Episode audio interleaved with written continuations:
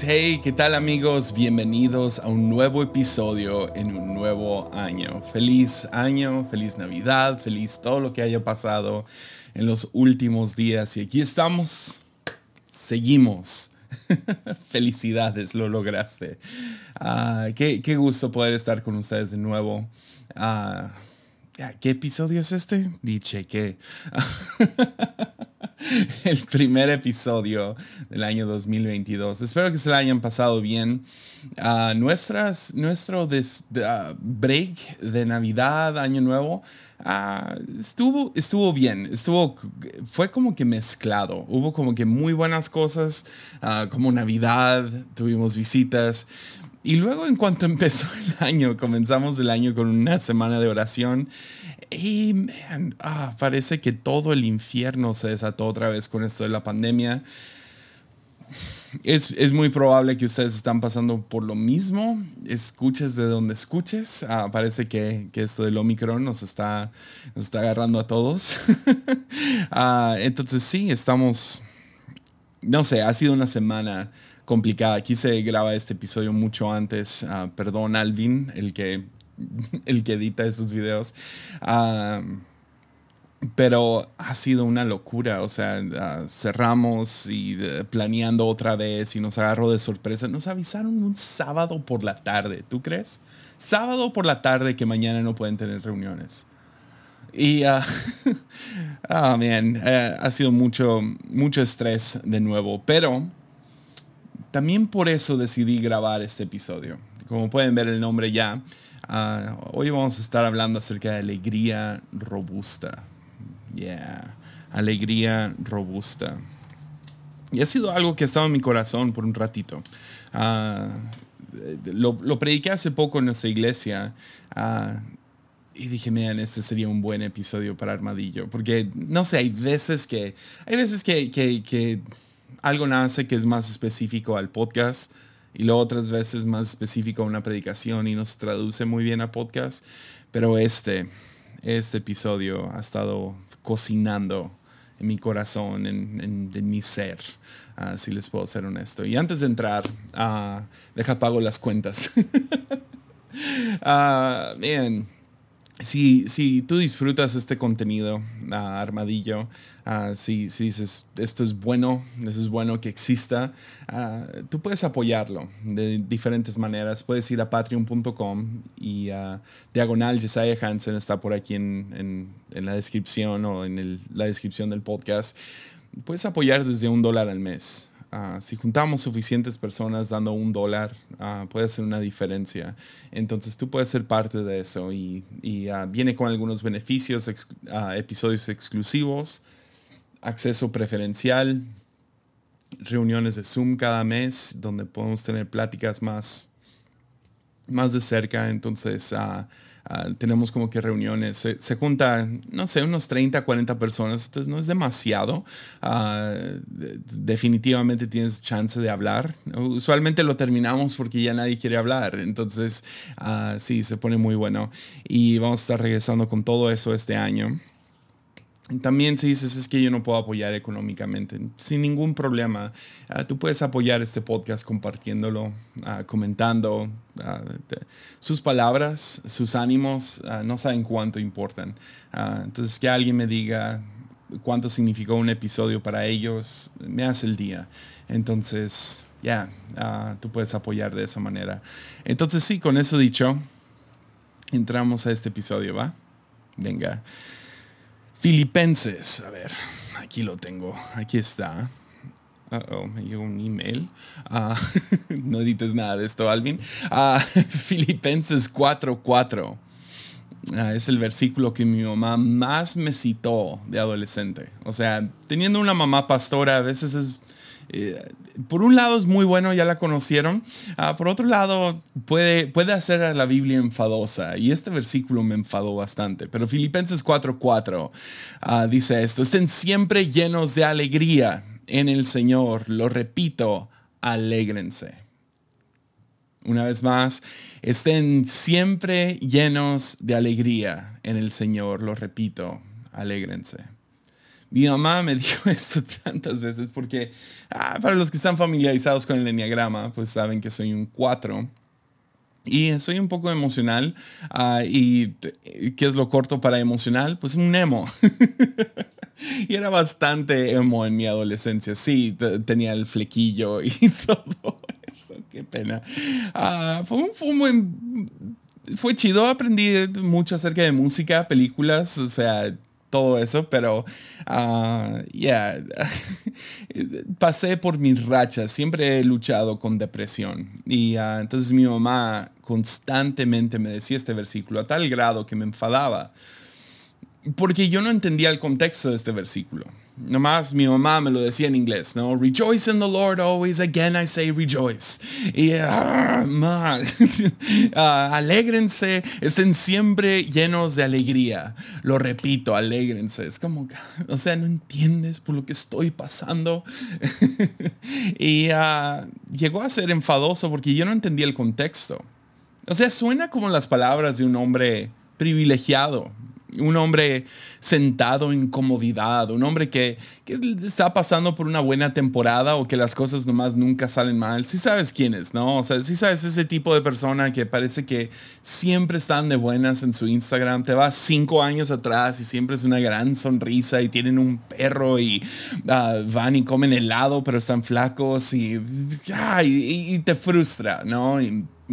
Quieres hacer un meme de ellos y compartirlo y uh, te frustra su, su noviazgo, su, su, su, vida y, y ellos, no sé, siento como que este versículo podría ser interpretado como el famoso meme de, ¿estás triste, bro? Sí, pues no estés triste. ¡Boom! O sea, se me hace un poco así nomás. Alégrate en el Señor. Alégrate. Como, ¿qué es esto? Hasta que entiendes el contexto de dónde fue escrito. ¿Quién lo escribió y dónde estaba? Pues es Pablo y está en la cárcel, injustamente. Y está por ser ejecutado. Está en las últimas. Y le está escribiendo esta carta a, a, su iglesia en, en Filipo y, y estas son sus palabras, alégrense. Alégrense en el Señor.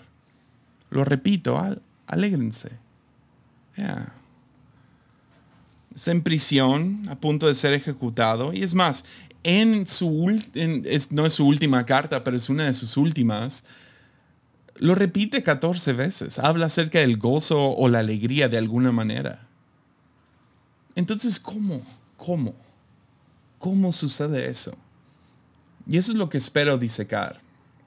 Porque Pablo no es el, no es el único. ¿Ves? Acabamos de hacer esta, serie, no serie, acerca de la, iglesia, la historia de la iglesia primitiva, ¿no? Donde yo me enfoqué en algunas cosas que se me hicieron interesantes, pero, pero estuve, estuve fascinado y he estado fascinado ya por un tiempo. Cada vez que estudio la historia de la iglesia, una de las cosas que más resaltan son las fiestas. De hecho, hay un libro secular. Uh, me gustó mucho, me lo recomendaron hace como 3, 4 años y, y lo leí. Es la historia de la fiesta, de dónde vienen las fiestas y una gran parte, es un, es un libro histórico, o sea, se, se, trata de la historia y uh, no es cristiano el libro ni nada, no tiene un énfasis en, cristianos, pero cristianos, cristianismo toma como una tercera parte de este libro. Habla acerca de diferentes culturas y todo, pero una tercera parte son entre judíos y cristianos y sus fiestas. Y cuando habla acerca de los cristianos, los cristianos llevaron las fiestas de los judíos a otro nivel, o sea, y cosas locas, cosas que, o sea, Siento que si hablo de eso, gente me va a acusar de que soy un borracho y un fiestero, ah, porque estoy haciendo un caso de que los cristianos tomaban mucho vino, mucha cerveza y ah, bailaban mucho, o sea, por días. Y eran locamente alegres, no nomás por el vino y el alcohol, obviamente, sino eran personas categorizadas por su alegría. Y en sus tiempos esto era, esto era algo raro, porque ellos no eran un pueblo necesariamente, no estaban en una condición para estar alegres. Los romanos siendo la, la, autoridad opresora sobre ellos, creando una segunda clase de los cristianos y ah, constantemente, o sea, persiguiéndolos y diferentes cosas. Los, los cristianos eran ah, gente sin poder, absolutamente sin poder, y pasaban por diferentes temporadas feas. O sea, eran, eran cristianos, eran, la mayoría eran pobres. muchos de ellos eran esclavos, eran periódicamente perseguidos y perseguidos pues martirizados y encarcelados y todo eso de acuerdo a su fe. Y eran absolutamente gente sin poder. Pero eso es lo que sucede. Y a lo mejor me tiran de loco, pero realmente creo en, en principados y potestades y que no nomás se manifiestan espiritualmente, sino autoridad y poder se, se torna 99.9% del tiempo hacia algo malvado. Ah, la, Biblia no nos llama a, buscar poder aquí en la tierra. Hecho, nuestro poder está en la cruz, que parece ser un acto de, debilidad. Ah, pero guardamos eso para otro episodio. Pero usualmente estos poderes, autoridades que están sobre los cristianos en aquellos tiempos, y todavía existe hoy en día, ah, los que están en poder quieren dictar felicidad. ¿Por qué? Porque te lo quieren vender te lo quieren ofrecer. Que si sigue las reglas te damos tu alegría. Ya, lo, hemos vivido bastante en esto de, de, COVID-19. Ah, ahorita estoy un poco, un poco más intenso. O sea, yo entiendo que hay un virus letal allá afuera. Ah, me tocó. Uh, varias personas que conocemos les, les tocó. Conocemos gente que ha fallecido de este virus. Sin embargo, la reacción de muchas autoridades puede ser, sigue las reglas y te damos, es, como, es como una... es como una zanahoria al final del palo. Si nomás nos sigues, si nosotros tenemos la solución, nomás síguenos y te damos esta felicidad y libertad y etcétera. Entonces termina siendo algo que que el poder, el gobierno, la autoridad quiere tener sobre ti. Quieren entregar, quieren decir, nosotros somos los que somos los dueños de alegría y pues te lo ofrecemos si nos sigues en nuestras reglas. Por otro lado, tienes empresas, ¿no? Ah, que te lo quieren vender. Te lo quieren vender en forma de Coca-Cola y te lo quieren vender en forma de ropa y te lo quieren vender en forma de tantos seguidores en redes sociales y te lo quieren vender con gánale, gana este nivel en tal videojuego y si no más cruzas tal cosa, si no más compras tal cosa, si no más usas nuestro producto, entonces serás feliz. Eso es muy obvio, ¿no? O sea, ves toda la... No, nunca ves a alguien en una pancarta o en algún comercial como que, ya, está bueno, ya, están, ricas las abritas. No, siempre es la alegría más grande del mundo si gastas tus 15 pesos en esos doritos. Yeah. Yeah, entonces te lo quieren vender, te lo quieren ofrecer a cambio de que lo sigas, de que te ante ellos. Y por eso que los cristianos fueran categorizados por alegría, aún en cárcel, aún perseguidos, aún sin ningún poder, aún siendo esclavizados, etcétera, etcétera, perplejaba a los romanos. Los tenía, o sea, no lo entendían. ¿Cómo es posible. Que, que tanto sus vidas como sus reuniones, sus fiestas, fueran categorizadas por gozo. Porque déjate digo esto, cristianismo, seguir a Jesús, cristianismo, es en esencia, en su, en su raíz, radicalmente alegre.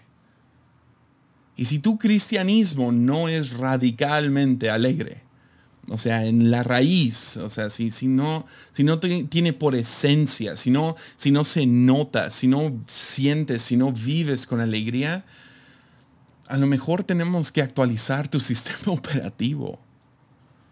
Porque hay algo mal. Ya. Hay algo defectuoso. Ya. Entonces, hagamos un pequeño estudio. Vayámonos por el Nuevo Testamento, porque el Nuevo Testamento está, ah, la alegría fluye como un río a través de todo, todo el Nuevo Testamento, en cada una de las cartas, en todas las historias. Lo ves, lo ves presente. Alegría, alegría, alegría. O sea, desde, desde, que, desde que ves a María y Elizabeth juntos, ah, las dos están embarazadas y ves, a, ves que cuando están en presencia uno del otro, Juan salta dentro del vientre de Elizabeth cuando están en presencia de Jesús. O sea, qué loco que algunos cristianos ah, no reconocen, qué loco que el feto, eso es lo que quiero decir, qué loco que el feto, que este, esta bebé, ah, esta, esta entidad que no, ni sabe que tiene manos, brinca de alegría cuando está en presencia de Jesús cuando algunos de nosotros no. O sea, algo entendía Juan, ahí está Jesús, Jesús está en el cuarto y eso lo alegró. Yeah. O ves, por ejemplo, cuando nace Jesús y llega, llega un ángel con los pastores. Los pastores de ovejas eran los, eran lo más X de la sociedad, eran los que están allá afuera, los más marginados. O sea, no, no por despreciarlos, pero la sociedad los despreciaba. Eran, eran los más X, eran la gente que vivía en los márgenes, una vida simple y sencilla. Allá algunos, algunos sufrían de, vivir esta vida.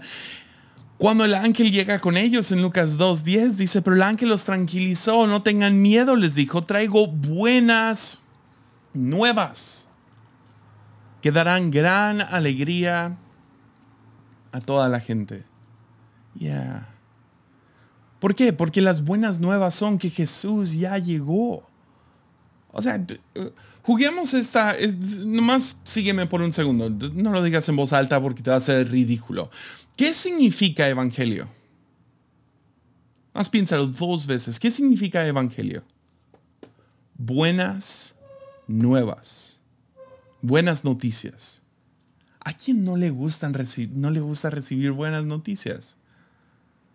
Ya, espero que te la pasaste bien en esta Navidad. Yo sí. Ah, mi esposa le atinó. O sea, mi, mi, a veces le atina a quedarme de Navidad. Y pocas personas le atinan, si te soy sincero ella le atinó con la ayuda de, de, mi amigo Gabriel Borja.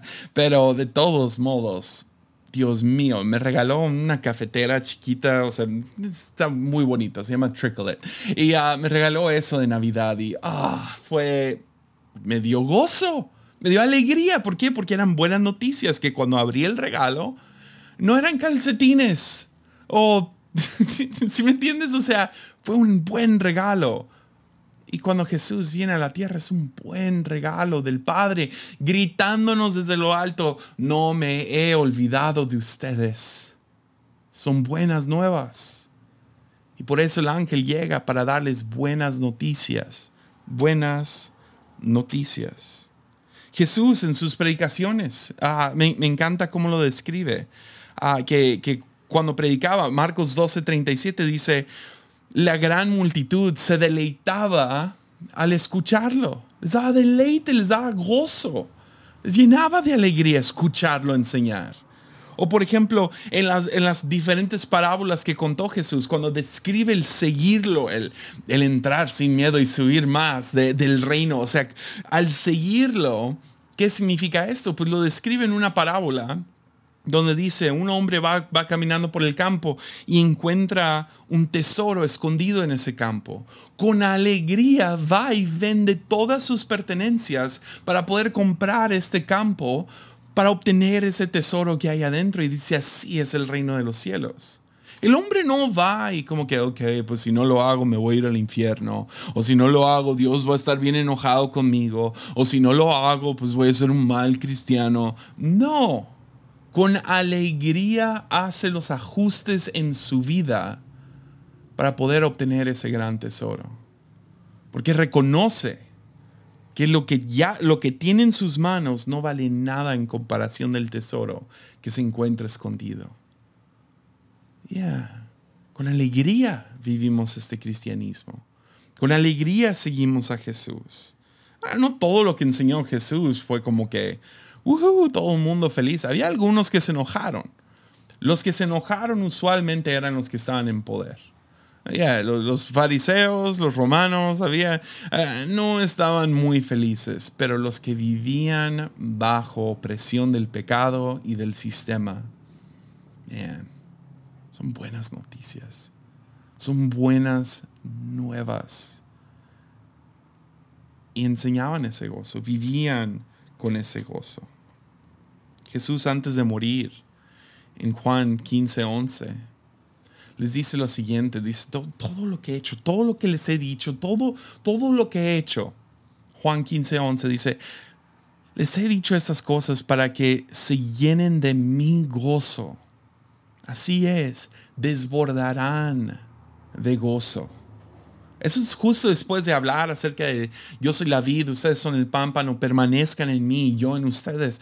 Dice, cuando les digo esto para que sepan cómo estar en relación conmigo, porque cuando están en relación conmigo, se desbordarán de gozo. Donde vayan, se va a ser como, como cuando te sirven el vaso hasta arriba y que vas caminando y vas tirando gotas. Vas a estar derramando tu gozo por todos lados. Yeah.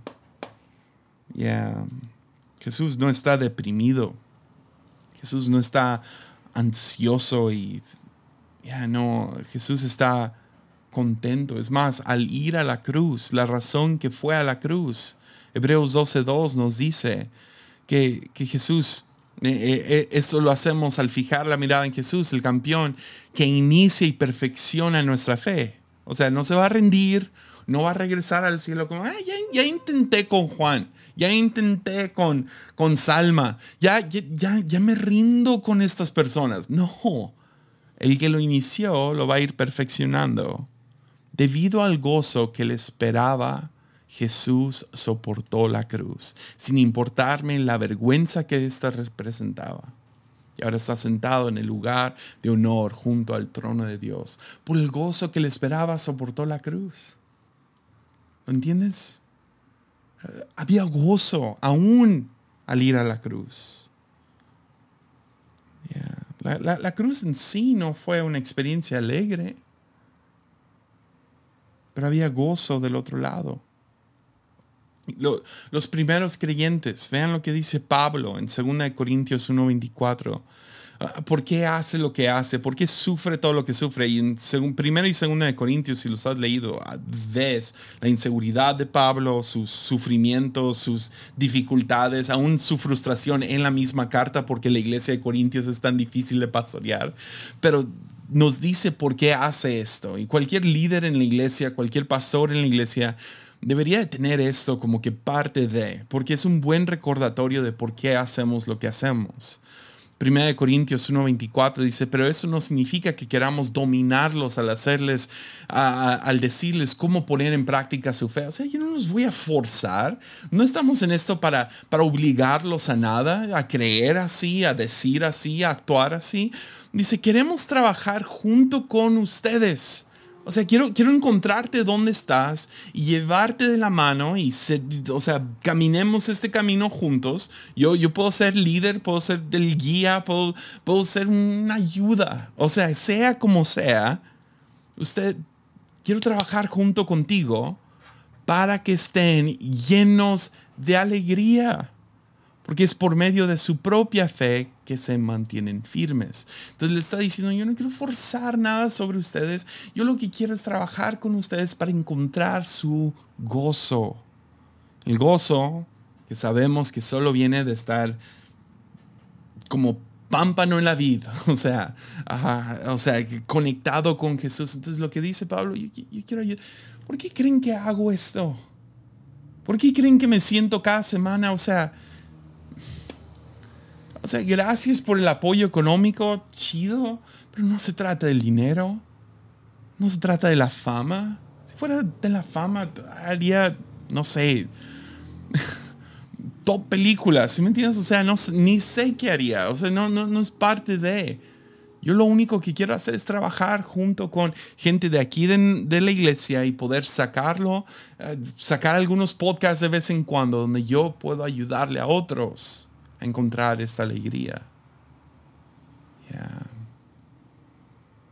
trabajar junto con ustedes para que estén llenos de alegría.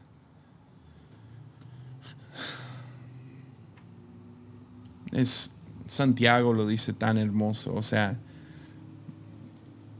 vean, lo que dice y luego lo comento acerca de eso, pero Santiago 1, 2 al 4 dice, amados hermanos, cuando tengan que afrontar cualquier tipo de problemas, considérenlo como un tiempo para alegrarse mucho. What? cuando enfrenten problemas, considérenlo como un tiempo para alegrarse mucho. Porque ustedes saben que siempre que se pone a prueba la fe, la constancia tiene una oportunidad para desarrollarse. Así que dejen que crezca. Pues una vez que su constancia se haya desarrollado plenamente, serán perfectos y completos y no les faltará nada. Entonces los cristianos no son ingenuos tampoco. No estamos como que viviendo en negación de los sufrimientos que hay en el mundo. No, lo opuesto. Nosotros no vemos el sufrimiento como algo que pasamos en vano. entonces podemos aún en sufrimiento encontrar alegría. ¿Por qué? Porque sabemos que algo está produciendo. Algo, algo está pasando con ese sufrimiento que no es en vano, no somos nihilistas, no, no, no pensamos que todo, todo es vanidad y todo es en vano, y ah, la vida que importa. No, no, no, nosotros vivimos reconociendo que hay algo más. Aún en nuestros, en nuestros problemas, en nuestro sufrimiento, no los negamos, los vemos, pero reconocemos que hay algo detrás de esto. O sea, nunca has pasado por algo difícil que dices, no sé, la manera que creo que funciona a veces para nosotros es, es estás en un, digamos, estás, ah, ¿cómo lo digo en audio? que me entienden, los de video me van a entender, pero digamos que estás en punto A y pasas por un proceso, llamémoslo eso punto B. Entonces vas de A a B, pero B es un sufrimiento difícil. Y puede ser tan, o sea, sea cual sea el, problema, o sea, si, si nos comparamos problemas, siempre hay alguien que gana, ¿no? Pero tu sufrimiento es tu peor sufrimiento. Tu, tu peor sufrimiento es tu peor sufrimiento. Sea que se te ponchó la llanta o perdiste a alguien que amas. O perdiste, no sé, función de tu cuerpo. ¿Me entiendes? O sea, tu peor sufrimiento es tu peor sufrimiento. Entonces pasas por, digamos, tu peor sufrimiento. Y sales del otro lado, llamémoslo eso, punto C. Entonces vas de A a B a C. Sales del otro lado. Lo loco acerca de nosotros, Romanos 8 nos diría esto que Dios no deja. Dios, Dios hace que todas las cosas, y en todas se incluye también sufrimiento y problemas, que en todas las cosas Él las hace funcionar para el bien de aquellos que le aman. Entonces la manera que, que, sucede es que pasamos por algo difícil y salimos del otro lado casi casi con, con valor en las manos, con, con oro, con sabiduría, con algo a tal grado que no dices, ah, ¿cómo quisiera pasar por un proceso así otra vez? No, pero tampoco quieres ser la persona en punto A, porque saliste en punto C con algún tipo de valor, con oro en las manos. Entonces nos alegramos de eso, que aún en tiempos difíciles no es en vano.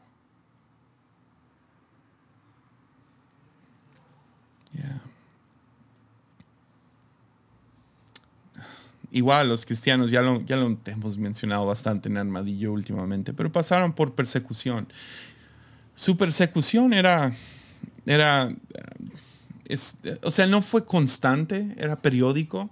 Entonces pasaban por 3, 4 años de mucha persecución y luego unos 15, 20, 30 años de, de paz. Hoy los ignoraban y ah, luego de la nada otra vez alguien. Y usualmente se, se, se, derramaba, esa persecución se intensificaba en tiempos de pandemia.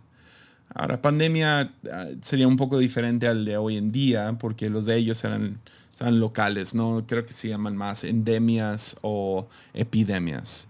Uh, y había uno en específico que era grueso y era el de viruela. El de viruela de vez en cuando era como que una flama se desataba en alguna ciudad ah, romana. Y usualmente, ah, porque eran supersticiosos los romanos, los griegos, etc., ah, empezaron a sacrificar a sus dioses pensando, si nomás sacrificamos a nuestros dioses, entonces los dioses nos van a librar de esto. Pues ¿quiénes eran los que no participaban en eso? Los cristianos. Entonces, cuando pasaban por cosas así o alguna catástrofe natural o algo, siempre porque pues son los dioses, los dioses están enojados. ¿Quiénes son los que no adoran a esos dioses? Pues los cristianos. Entonces es su culpa que todos estamos pasando por algo. Entonces cuando perdían algo, ah, digamos que pasaba alguna catástrofe natural o no sé, alguien, o sea, gran cantidad perdían a, gente que amaban, ah, encontraban la culpa en los cristianos, entonces iban y atacaban sus templos o sus casas o sus y les robaban lo que tenían. Entonces, uh, en Hebreos 10 nos da un versículo que te reta mucho. Mucho. O sea, a mí ahorita me está. Mm, ok, ok, ok. Jesús, Jesús, Cristo. Yo soy cristiano. Yo tengo que actuar como Jesús. ¿Qué haría Jesús? Hebreos 10, 34 dice: Sufrieron junto con los que fueron metidos en la cárcel. Y cuando a ustedes les quitaron todos sus bienes, todos sus bienes, lo aceptaron con alegría. Sabían que en el futuro, que, que en el futuro les esperaban cosas mejores que durarán para siempre. ¿Sabes por qué me habla directo? O sea, voy a ser vulnerable por un segundo y me voy a sentir tonto. Pero Pero esa vez que, cerraron la iglesia fue totalmente otro espíritu. ¿Ves? La iglesia ya estaba abierta un rato y los casos en la ciudad han estado bajos. Pero ahora cierran todo, incluyendo las iglesias, cuando las iglesias estaban abiertas cuando todo estaba bajo. Entonces nomás sígueme por un segundo. A lo mejor me voy a arrepentir de esta, pero ni modo. No sígueme por un momento. Entonces, si los casos ya estaban abajo y ahora se suben en hora de diciembre, todo el mundo lo veía, la ciudad tuvo una feria, había miles y miles y miles de personas, eventos, etcétera. Todo el mundo está viniendo aquí para ver a sus familiares. ¿Y qué es lo que deciden cerrar? Cines e iglesias. Nosotros no tuvimos la culpa. Entonces, ¿sabes qué sentimos? Que nos están robando otra vez. Nos están robando. Teníamos un ímpetu en diciembre. Finalmente estamos agarrando viada como iglesia. Finalmente están sucediendo cosas. Vamos entrando al nuevo año. a lo mejor fue ingenuo de nuestra parte. Deberíamos de, estar, de haber estado puesto, poniendo más atención. Y yo sé que algunos de ustedes van a decir, pero el virus, esto no, no, no, no es el virus. Estoy más que consciente acerca del virus sentimos que nos están robando. Y este versículo en particular lo aceptaron con alegría. Oh. Me tiene, me tiene, está trabajando lo suyo en mi corazón. Porque todo en mí quiere estar enojado. Todo en mí quiere estar frustrado, deprimido, nomás amargarme unos días. Ver cómo, a ver, hay que hablar con un abogado, etc. Lo he dicho, pero Hebreos 10:34, lo aceptaron con alegría. ¿Quiénes eran estas personas?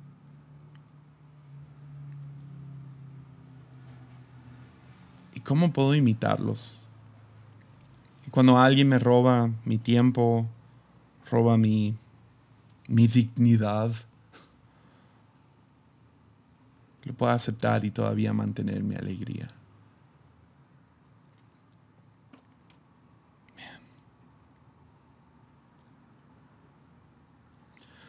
Romanos 14, 17 nos dice, pues el reino de Dios no se trata de los comienzos, de, lo que comemos, perdón, o bebemos, sino de llevar una vida de bondad, paz y alegría. ¿Qué es el reino? Ahí están, bondad, paz, alegría. A mí me gusta usualmente describirlo como una vida llena de paz, gozo y amor, que es básicamente lo mismo. No puede ser bondadoso sin amor. Y esas cosas solo provienen del Espíritu Santo. Ese es el reino de Dios. No se trata de qué comemos, qué bebemos. Se trata de bondad, paz, alegría en el Espíritu Santo. No se trata de que, ah, yo no escucho música secular o no sé qué cosas están diciendo cristianos hoy. No, se trata de vivir, que, que sea una esencia en nosotros. Paz, alegría y amor. O bondad, paz y alegría. Es uno de los frutos del Espíritu, el gozo. Entre muchos otros, pero gozo es un fruto del Espíritu. Hoy les va, ¿te quieres aprender un versículo? ¿Ya? Primera de Tesalonicenses 5:16. Estén siempre alegres. Está fácil, tres palabras, es bastante corto. Primera de Tesalonicenses, es más difícil decir la cita. Primera de Tesalonicenses 5:16. Estén siempre alegres. Apréndete esa y presume que tú te sabes un versículo de la Biblia. Estén siempre alegres. Es un versículo corto. No es el más corto. Es el más corto de la Biblia es Juan 11:35, ¿no? Jesús lloró.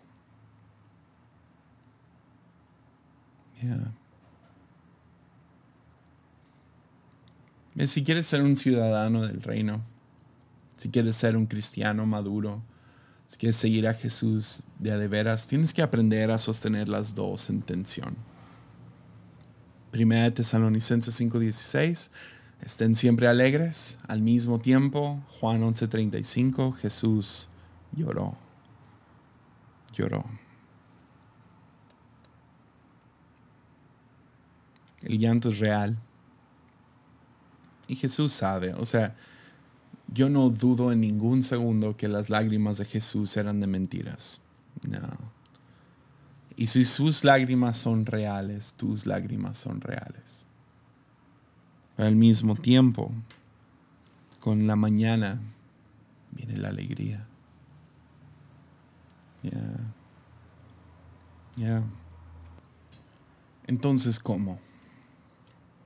¿Cómo le hago para tener alegría robusta? Porque ves, yo no quiero ser un debilucho. Ya, no, no, quiero que cualquier ofensa, cualquier comentario, no sé si ya vieron en... He estado viendo demasiado, vi demasiado TikTok en mi break de Navidad. Pero hay uno donde dicen algo ofensivo y luego ponen de Stitch a un, asiático gritando Emotional damage. Está buenísimo. Ah, pero es, como el, los memes del cuando están todos ya con los lentes. ya ah, emotional damage. Lo pienso todo. Lo he estado pensando mucho. Ah, no quiero hacer eso no quiero, no quiero que cualquier cosa me robe la paz, que me robe mi alegría. Quiero tener alegría robusta, fuerte. Como, quiero, quiero, es, quiero lo que Jesús promete. Quiero estarme desbordando de alegría. Yo sé que naturalmente soy una persona más depresiva, empatizo más con lágrimas que con risas, pero quiero ser una persona alegre al final del día que alguien no llegue y ya está medio amargado. No, no.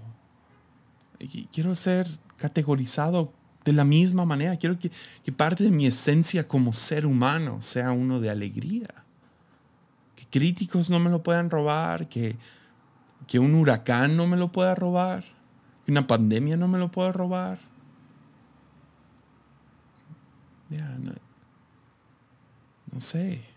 Sí, llanto es real. Sí, sí, sí. Pero quiero alegría robusta. Entonces, ¿cómo? ¿Cómo? ¿Cómo le hacemos?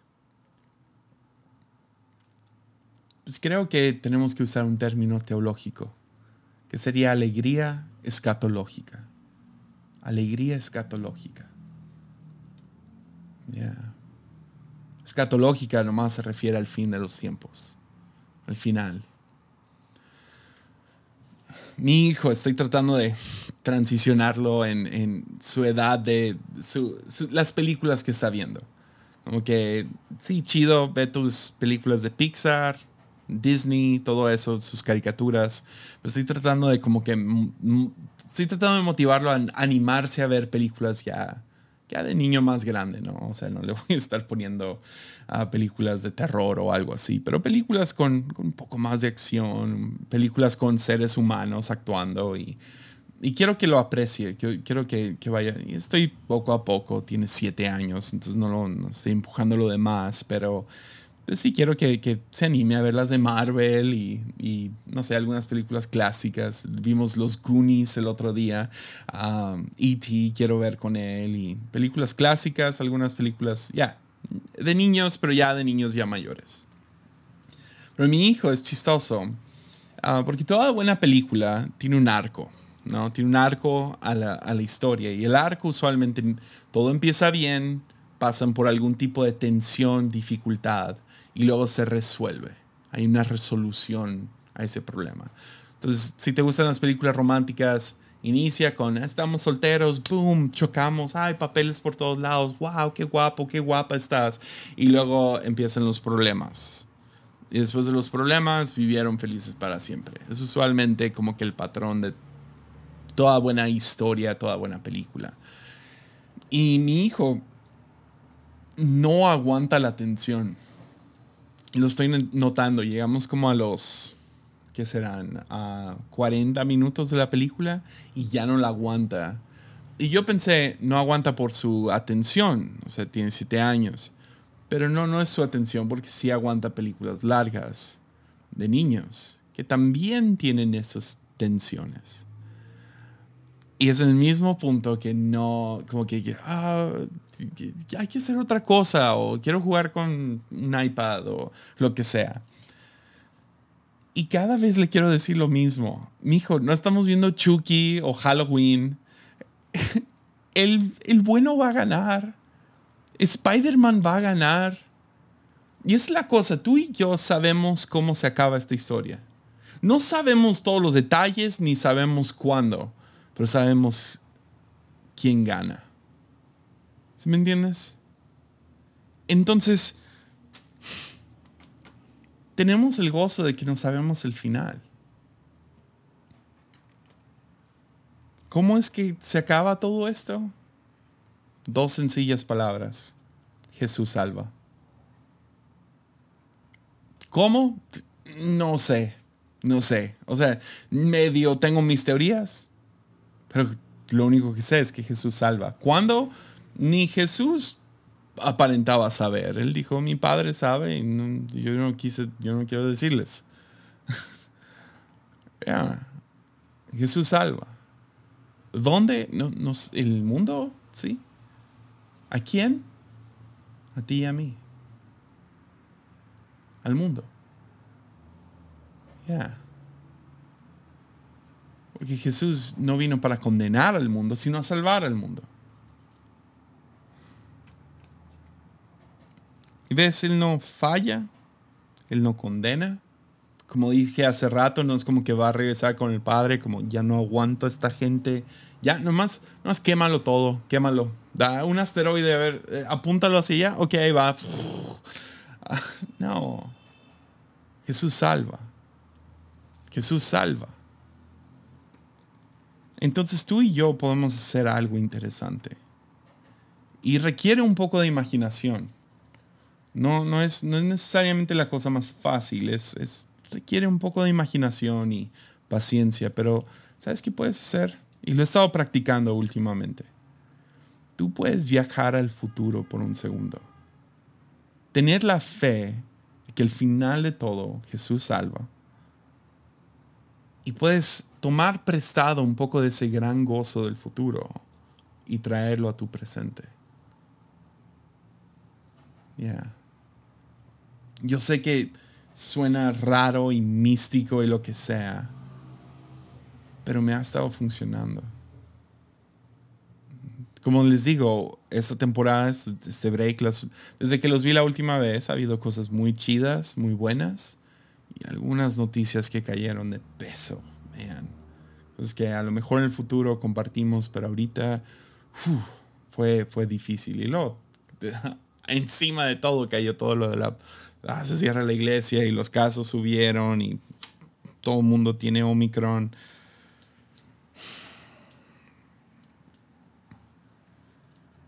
Estoy tratando de tomar prestado del futuro. Un poco de ese gozo. Un poco de ese gozo. Me lo traigo para acá. Seguro eso es lo que está haciendo Pablo. Es definitivamente lo que hizo Jesús porque por el gozo que él esperaba soportó la cruz. No era un momento bueno, no fue una temporada buena desde el día que tomó eso. Obviamente fue una horrible tortura no fue cómodo, sin embargo, por el gozo que él esperaba, lo soportó.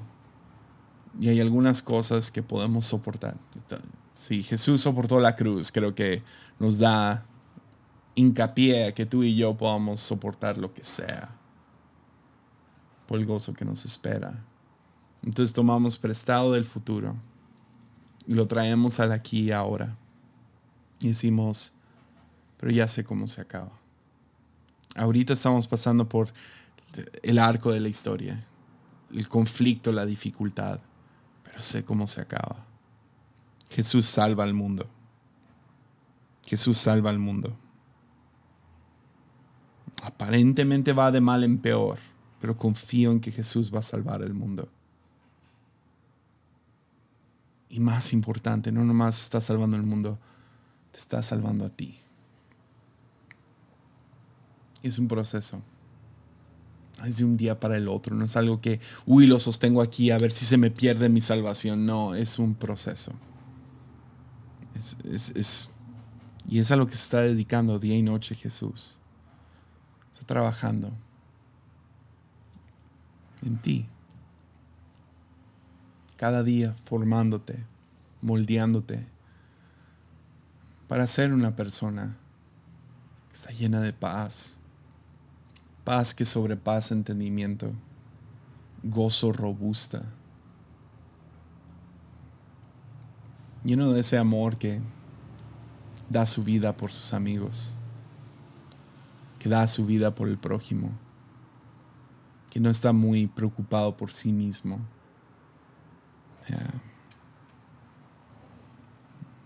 En serio, sin importar tu situación actual, puedes confiar en eso que no sabemos el final de la historia. Jesús nos da dos promesas en Mateo 28, 20. Sus últimos momentos dice, y tengan por seguro esto, que estoy con ustedes siempre, hasta el fin de los tiempos. Número uno, Él va con nosotros. Entonces algunos ahorita están pasando por un tiempo difícil 2022 inició como si fuera un tsunami en tu vida. Algunos están a punto de entrar a lo peor. No tengan por seguro que estoy con ustedes, dice el Señor. Voy contigo. Estoy aquí. No me he ido. Aquí estoy. Y dos, la segunda promesa ahí escondida es que dice el fin de los tiempos. Es que tiempos se acaban. Eso no es para siempre.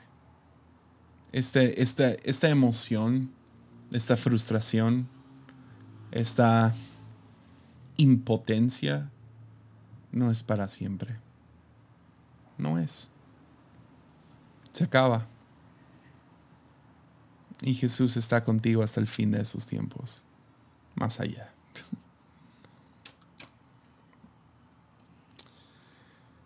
El final de tiempos, si algo sabemos de Apocalipsis, es que la historia se acaba con Jesús secando toda lágrima, haciendo que todas las cosas funcionen para tu bien y para bien. Entonces, ¿qué tal tenemos un poco de gozo escatológico, un poco de gozo robusto? Que aguantemos un poquito más. Ya. Entonces mi, mi, llamado ah, personal, mi convicción este año es entrar sin miedo y sube más. Creo que esto va de la mano. Un poco de esto es, cuando esté pasando por el valle de muerte o el pico de la montaña con todo ese frío, tormenta de nieve o lodo o lo que sea que yo esté pasando. Alegría. Alegría que aguante. ¿Por qué? Porque por el gozo que nos espera, soportamos lo que sea. Yeah. Pues feliz año. Nos vemos aquí la próxima semana. Mucho ánimo.